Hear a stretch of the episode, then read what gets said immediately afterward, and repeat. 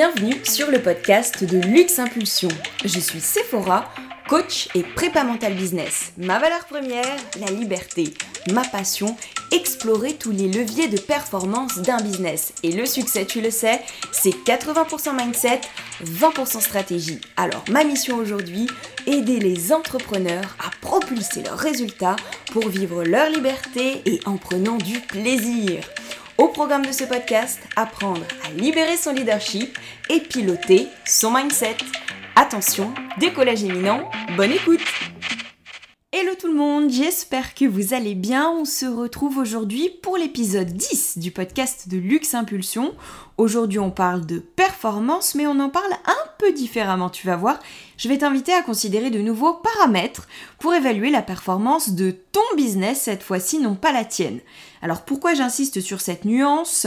Parce que tu peux très bien être performant toi-même, faire preuve d'un bon niveau de leadership, ce qui revient concrètement, souviens-toi, à savoir gérer tes quatre blocs de potentiels principaux, donc à savoir cette capacité à rendre ta stratégie productive et donc générer un certain chiffre d'affaires. Mais est-ce suffisant pour parler d'un business performant Et c'est toute la question sur laquelle je t'invite aujourd'hui à réfléchir en te proposant 5 indicateurs de performance. Alors juste pour rappel, les 4 blocs de potentiel à développer pour augmenter ton niveau de leadership et donc ta performance personnelle sont 1 ta capacité à gérer ton énergie et ton stress, car ton niveau d'énergie conditionne ton niveau d'activation, c'est-à-dire ta facilité à passer à l'action et la performance de tes actions. Deuxième bloc de potentiel, ta capacité à réguler tes émotions. Rappelle-toi que tes émotions dirigent tes actions. Tes émotions participent également à ton niveau d'activation. Et je te donne un exemple classique chez un entrepreneur. Partons du principe que tu es une stratégie, que tu passes à l'action et que tu aies même différents appels découvertes, plusieurs contacts avec des prospects ou plusieurs personnes présentes à ta masterclass et pour autant aucune vente. Le problème là, tu le vois bien, ne vient pas des actions, mais de l'énergie à partir de laquelle tu fais tes actions, à partir de laquelle tu communiques. Si tu agis en étant connecté à cette fameuse peur du manque, ou peur de réussir, ou peur de l'échec, ou peur de manquer de temps si tu vends plus, ou même peur de ne pas mériter, de ne pas être assez, syndrome de l'imposteur pour ne citer qu'elle, eh bien c'est normal que tes actions ne soient pas productives. Raison pour laquelle savoir gérer tes émotions, c'est essentiel. Troisième bloc de potentiel qui participe à ta performance personnelle, ce sont tes croyances et ton estime de toi. Rappelle-toi que tes pensées créent ta réalité et tes résultats business. Car tes pensées génèrent les émotions à partir desquelles tu produis tes actions. Je viens de rappeler l'impact des émotions dans la performance de tes actions, donc tu comprends à quel point il est impératif de savoir identifier tes pensées pour déconstruire tes croyances limitantes. Et donc quatrième bloc de potentiel qui participe à ton niveau de leadership et ton niveau de performance personnelle, c'est la motivation. Et souviens-toi, celle-ci ne descend pas du ciel, mais naît de ta capacité à définir des objectifs alignés à tes valeurs, ce qui fait vraiment sens dans ta vie, et à savoir les programmer et les planifier correctement dans le temps et suffisamment précisément pour que tu te sentes en capacité de les atteindre. Donc voilà pour la performance personnelle, j'ai rappelé brièvement euh, les quatre piliers et si tu souhaites en savoir plus sur le bloc énergie, tu as l'épisode 1 qui revient sur cette notion justement de leadership personnel et l'épisode 9 qui te parle du pouvoir de la respiration et qui t'apprend à réguler justement ton niveau d'activation. Si tu souhaites approfondir le bloc émotion, à ta disposition, tu as l'épisode 4 pour apprendre à gérer ton stress et l'épisode 7 sur pourquoi tu procrastines. Pour le bloc estime et croyance, tu as l'épisode 2 sur les croyances limitantes, l'épisode 6 sur comment se détacher du regard des autres et l'épisode 3 qui te propose 5 techniques pour développer ta confiance en toi. Et enfin, pour le bloc motivation, tu as l'épisode 8 sur comment rester motivé. Voilà, je referme le pan performance personnelle pour me consacrer maintenant sur la performance de ton business. Si nous étions en direct, je serais vraiment intéressée d'avoir ta réponse et je t'invite d'ailleurs à te poser un instant pour réfléchir à cette question. À quoi mesures-tu spontanément aujourd'hui la performance de ton business? Quels sont pour toi les indicateurs de performance de ton business? Alors j'imagine qu'assez spontanément, tu me répondrais les chiffres, bien sûr. Oui, c'est ce qui nous vient tout de suite en tête lorsqu'on pense à performance business. Et effectivement, tu as raison, les chiffres, c'est clairement la vie. Connaître tes métriques te donne un vrai pouvoir d'action. Je précise. Par chiffre, on peut entendre euh, CA, donc chiffre d'affaires ou revenu, déjà. Autrement dit, ton objectif financier. Et tu le sais, un objectif te donne le cap, la direction à suivre, et en fonction de ton objectif, tu vas venir calibrer ton plan d'action. Autrement dit, sans objectif, pas de direction, pas de plan d'action spécifique et conséquence, un passage à l'action réduit et peu de résultats au bout. Donc effectivement, sans objectif CA ou objectif revenu défini, un business moins performant. Maintenant, l'indicateur chiffre ne doit pas se résumer au CA, aux bénéfices ou à tes revenus. L'indicateur chiffre dans ta stratégie, dans ton plan d'action, passe par la définition du nombre de prospects à atteindre pour obtenir le CA que tu souhaites. Que ce soit par le biais du nombre de personnes avec lesquelles tu connectes chaque jour sur les réseaux sociaux par exemple, et donc auprès desquelles tu te rends visible, que ce soit le nombre de personnes dans ta liste email, le nombre de prospects à toucher avec ton freebie, ta masterclass, que ce soit le nombre d'appels, découvertes à booker, etc. L'idée étant que si tu maîtrises tes stats, tes métriques et ton taux de conversion, tu maîtrises l'évolution de ton business. Ton taux de conversion, c'est euh, sur tant de prospects, de prospects deviennent clients. Donc c'est le nombre de clients que tu arrives à transformer à partir d'un nombre de prospects. Et donc ça te permet tout simplement de comprendre que pour atteindre ton euh, nombre de clients souhaités par mois, il te faut en amont toucher le nombre de prospects correspondants. Si tu sais admettons, je dis n'importe quoi, euh, qu'il te faut connecter avec une quinzaine de personnes par jour pour décrocher 5 appels découvertes par semaine et signer deux nouveaux clients, cela t'offre une vraie clarté sur la stratégie à mettre en place pour atteindre tes objectifs.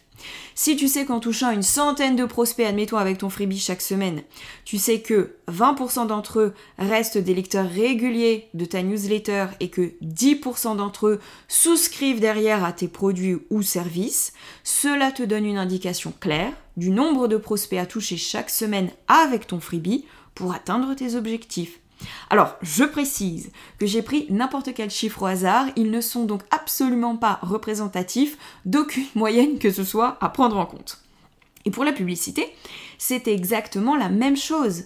Si tu sais qu'avec tel montant, investi, tu touches tant de prospects et que X% d'entre eux sont convertis en clients, tu sais donc par mois quel est le montant à investir en publicité pour justement toucher tant de prospects et avoir tant de clients. In fine, c'est le même principe. Donc maîtriser tes chiffres et tes stats, c'est le meilleur moyen d'avoir un business florissant à court terme et démultiplier ton CA rapidement. Donc c'est bon, on est OK là-dessus, l'indicateur chiffre est validé. Maintenant, la seule croissance de cet indicateur chiffré suffit-elle à définir ton business comme performant? En filigrane, la question c'est cette croissance peut-elle se faire à n'importe quel prix? Et c'est pour cela que je te propose de réfléchir à ce deuxième indicateur qui est le nombre de clients. Alors oui, je t'entends déjà me dire mais c'est toujours un chiffre. Effectivement, on ne peut rien te cacher, tu as raison, c'est toujours un chiffre. Mais c'est parce que j'aimerais envisager le client non pas comme un chiffre justement, mais comme une unité globale. Je m'explique. Suivant ton activité, ton nombre de clients peut avoir un impact sur ton temps, la donnée de temps. C'est-à-dire que pour tous les coachs, par exemple, les prestataires de services, les praticiens bien-être, les consultants, si tu fais du one-one, de la prestation individuelle donc, plus tu augmentes ton nombre de clients, plus ça te prend du temps. A l'inverse, pour tout ce qui est service ou formation en ligne, là, euh, le donc service en ligne ou formation en ligne, hein, je précise bien, là le modèle de business est différent et donc sans impact, en tout cas pouvant être sans impact avec ce rapport temps-client. Donc en partant du principe que tu sois concerné justement par cet indicateur, trois options s'ouvrent à toi. Souhaites-tu 1. Augmenter ton nombre de clients et augmenter ton CA Deuxième option, souhaites-tu diminuer ton nombre de clients pour le même CA en obtenant toujours le même CA, en générant toujours le même CA Ou enfin, troisième option, souhaites-tu conserver le même nombre de clients tout en cherchant à augmenter ton chiffre d'affaires? Trois options différentes qui mettent en jeu trois stratégies différentes et qui répondent à des performances business différentes. Donc, ton objectif est-il d'augmenter ta clientèle pour toucher un maximum de personnes, aider un maximum de personnes? Est-il d'augmenter ton temps libre ou d'augmenter ton CA Et il existe des stratégies pour répondre à ces objectifs séparément ou communément, suivant l'envie et le besoin. L'essentiel étant de faire la clarté sur l'objectif poursuivi avec cet indicateur nombre de clients pour que tu puisses être aligné avec ton business et pouvoir le considérer comme performant. Troisième indicateur maintenant que je te propose, et cette fois-ci il ne s'agit pas d'un chiffre, c'est la satisfaction client.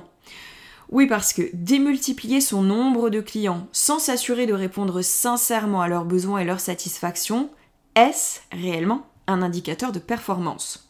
Ça a déjà dû t'arriver de souscrire à un produit, un service, une formation qui rencontrait certes un grand succès, et puis derrière, une fois le produit, le service ou la formation euh, souscrit, rester un peu sur ta faim en considérant que bon, le produit, le service ou programme en question mériterait d'être un petit peu plus abouti ou que le suivi client pourrait être un petit peu plus sérieux, le service client ou le support un petit peu plus rapide.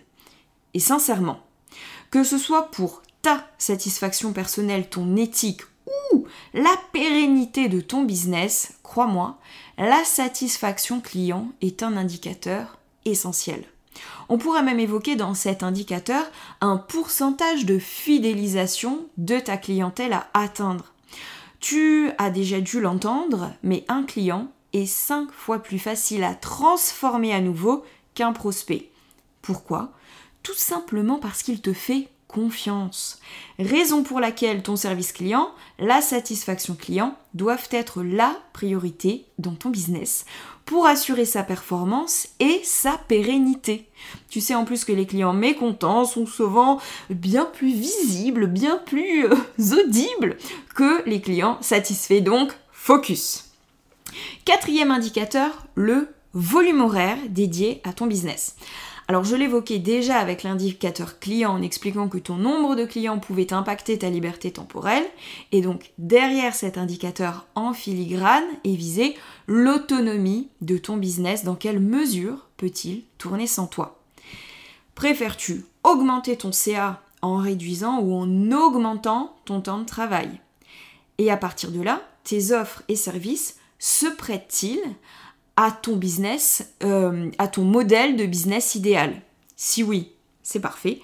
Sinon, c'est justement l'occasion d'anticiper les limites de ton business et de voir à quel point sa croissance peut être écologique ou pas pour toi. Écologique, c'est-à-dire aligné à tes besoins et tes envies. Et ça n'y paraît pas, mais j'ai déjà eu plusieurs entrepreneurs en coaching qui auto-sabotaient inconsciemment leur réussite arrivée à un certain niveau, de peur justement de devenir prisonniers de leur business, de peur de se sentir écrasés par la charge de travail, étouffés par un volume horaire important à dédier à leur business s'ils augmentaient leur clientèle. Et pour se soustraire à cette menace perçue par leur cerveau, celui-ci crée des stratégies mentales inconscientes hein, pour ne pas se retrouver dans cette situation et donc saboter inconsciemment leurs actions. Donc vraiment, je t'assure, ça vaut le coup. Prends ce temps pour faire le point sur le style de vie qui t'inspire, pour comprendre quel type de business peut répondre à tes besoins et tes envies, en termes de passion, en termes de temps, d'argent, de lieu, etc. Et fais les réajustements dans ta stratégie business si nécessaire. Une fois de plus, tu comprends que la performance réelle de ton business est relative et dépend de tes attentes. Et enfin, le cinquième indicateur que je te propose et qui découle finalement du précédent, c'est ton plaisir. Oui, ton plaisir est un indicateur de performance. Alors je sais que bien souvent performance et bien-être sont dissociés et pourtant, sans bien-être, sans plaisir, la performance ne peut durer dans le temps. Pourquoi?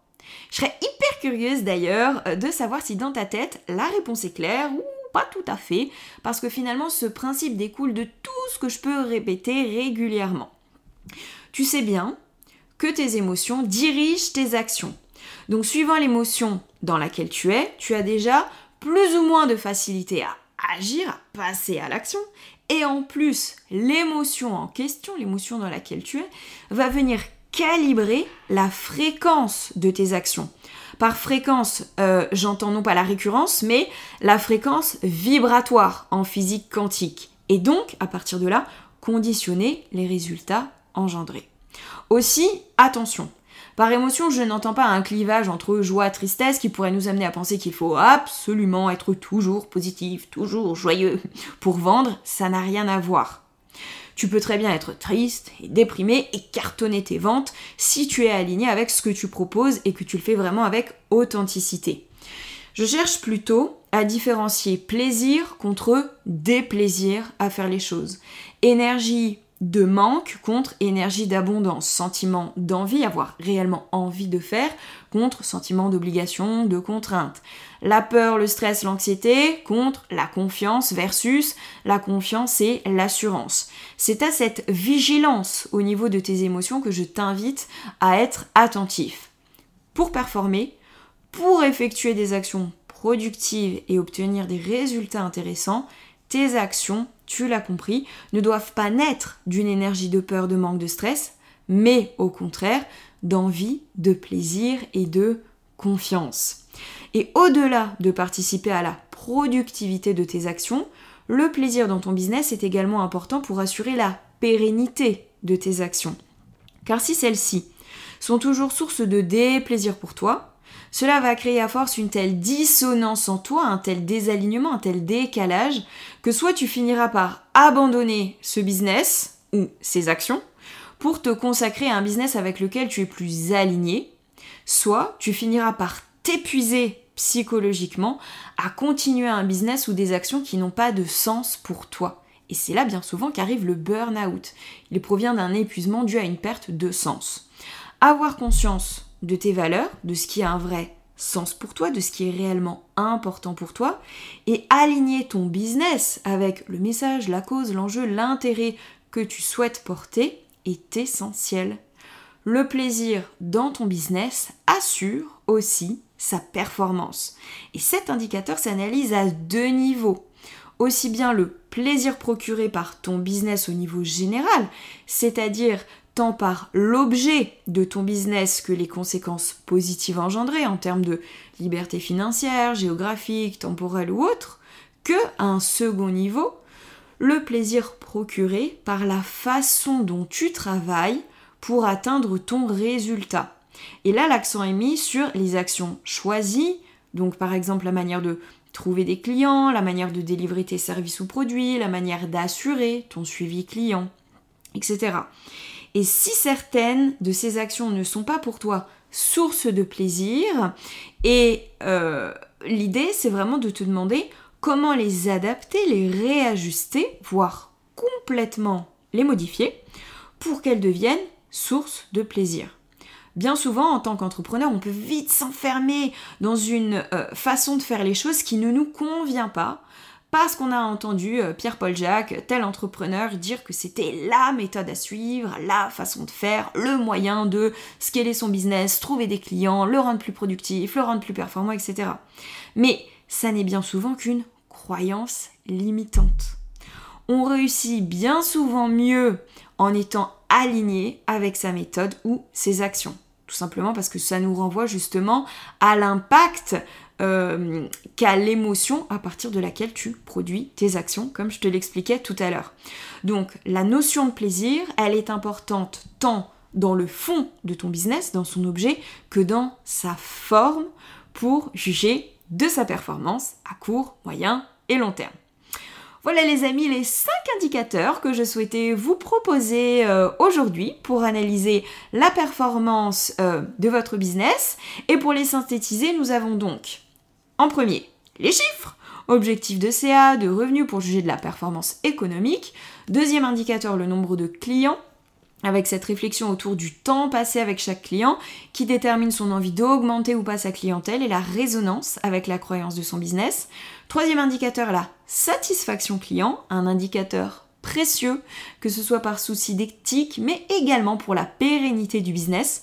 Souviens-toi qu'un client satisfait achète 5 fois plus facilement qu'un prospect. Quatrième indicateur, le temps passé, le volume horaire dédié avec cette question, ton modèle de business te permet-il de vivre la vie qui t'inspire? Et enfin, cinquième indicateur, ton plaisir, tant lié à l'objet de ton business car qu'à sa réalisation. Car souviens-toi, c'est l'énergie à partir de laquelle tu produis tes actions qui conditionne leur efficacité et donc les résultats que tu obtiens. Les amis, j'espère que cet épisode vous aura plu, vous aura apporté ou rappelé de nouveaux indicateurs pour juger de la performance de votre business dans sa globalité. Je serais vraiment heureuse d'avoir vos retours en DM sur Insta ou en commentaire de ce podcast sur votre plateforme d'écoute pour me dire si vous jugez du coup votre business performant ou si vous allez procéder à quelques réajustements et lesquels. Vous le savez, votre engagement est précieux pour moi, alors vraiment n'hésitez pas à laisser une note au podcast, ça l'aide à se développer et à aider d'autres entrepreneurs qui pourraient euh, en avoir besoin. J'en profite pour vous remercier une fois encore pour tous vos retours sur le podcast, toutes vos stories dans lesquelles vous me taguez, tous vos DM Insta pour m'expliquer les prises de conscience et les solutions que vous trouvez euh, grâce à lui. J'y suis sincèrement sensible et ça me fait très plaisir. Donc euh, un vrai merci pour vos feedbacks. Il est temps maintenant pour moi de vous souhaiter de passer une excellente semaine. N'oubliez pas, vous êtes capable de tout, alors croyez en vous et moi je vous dis à très bientôt